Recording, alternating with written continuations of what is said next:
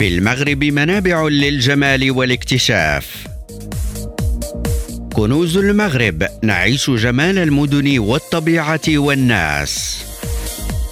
كنوز المغرب متعة السفر عبر الأثير في مناطق المغرب الجميل.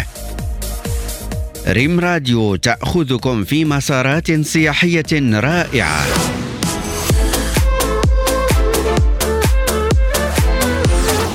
مرحبا بكم مستمعينا الكرام. في حلقة جديدة من كنوز المغرب. اليوم كنوز المغرب غادي يحط الرحال في واحدة من أبرز المعالم السياحية في مدينة ورزازات واللي كتجسد غنى التراث المغربي إلى جانب كونها من بين المعالم السياحية اللي كتساهم بجلب عدد كبير من السياح للمدينة خاصة عشاق صناعة الأفلام السينمائية. نتمنى تكونوا تعرفتوا على وجهات اليوم. مرحبا بكم في جولة اليوم في متحف السينما بمدينة ورزازات. باش تجيو لمدينة ورزازات عندكم حوالي 430 كيلومتر من مدينة الدار البيضاء وحوالي 500 كيلومتر من مدينة الرباط. ويمكن لكم تجيو للمدينة بالحافلة والثمن كيختلف على حسب المدينة منين غادي تجيو. كيعرض المتحف مجموعة من ديكورات الأفلام القديمة والمعدات السينمائية. وغادي تتاح لكم الفرصة لرؤية ديكورات أفلام حقيقية بحال فيلم جلادياتور تم افتتاح متحف السينما في عام 2007 وكيتواجد في استوديو سابق لشركة إنتاج أفلام أفلام إيطالية. اللي تم إنشاؤه سنة 1981 المتحف فتح أبوابه للزوار في سياق محور سياحي موضوعاتي. تم إنجازه بتنسيق مع كل المتدخلين في القطاع السياحي واللي من خلاله تم تشييد متاحف متعددة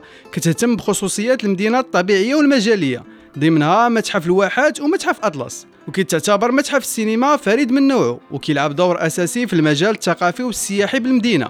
حيث كتعتبر ذاكرة حية على تاريخ السينما بالإقليم الكون استوديو للتصوير وفضاء للتنشيط الثقافي والفني. كيتواجد المتحف على مساحة هكتارين وكيتواجد فيه مكان خاص لتجميع الديكورات المتعلقة ببعض الحضارات الفرعونية الإغريقية الرومانية والإسلامية وغيرها. كيف ما كاين قاعة مخصصة لكل ما هو تقني. من آليات كانت كتستعمل آنذاك في صناعة الأفلام. كيتكون المتحف من أربع مباني رئيسية اللي كتشتمل على قطع سينمائية بمثابة تحف فنية منفردة كتضمن ملابس قديمة واكسسوارات خاصة بالعهود القديمة. والات عتيقة استعملت في التصوير والمونتاج. إلى جانب بنايات مجسدة لأماكن العبادة. كيجمع المتحف اللي كيجلب الزوار عشاق صناعة السينما من داخل وخارج المغرب بين النشاط السياحي والفني والخدمة التاريخية. حيث كيحتضن العديد من الفعاليات الثقافية اللي كتستقطب ضيوف مدينة ورزازات. من السينمائيين والشخصيات الراغبه في اكتشاف الوجه الآخر للمدينة. وكيضم المتحف قاعه للورشات وأخرى للعروض والتصوير. الشيء اللي كيجعل منه فضاء للحفاظ على الذاكرة السينمائية وتشجيع المجال السياحي في المنطقة. إلا ساليتوا الجولة ديالكم في المتحف وبغيتوا تغداو فكاين مجموعة من المطاعم والمحلات في السونتر ديال المدينة واللي كيقدموا مجموعة من الأطباق والثمن ابتداء من 50 درهم. وبالنسبة للمبيت في المدينة فعندكم الاختيار بين الفنادق بمختلف النجوم والرياضات وحتى دور الكراء المحلية والثمن ابتداء من 200 درهم للشخص الواحد شامله لوجبه الإفطار. هنا غادي نكون وصلنا لنهاية جولة اليوم في متحف السينما بمدينة ورزازات. نتمنى تكونوا تمتعتوا بجولة اليوم. نتلاقاو الحلقة المقبلة باش نكتشفوا منطقة جديدة من كنوز المغرب.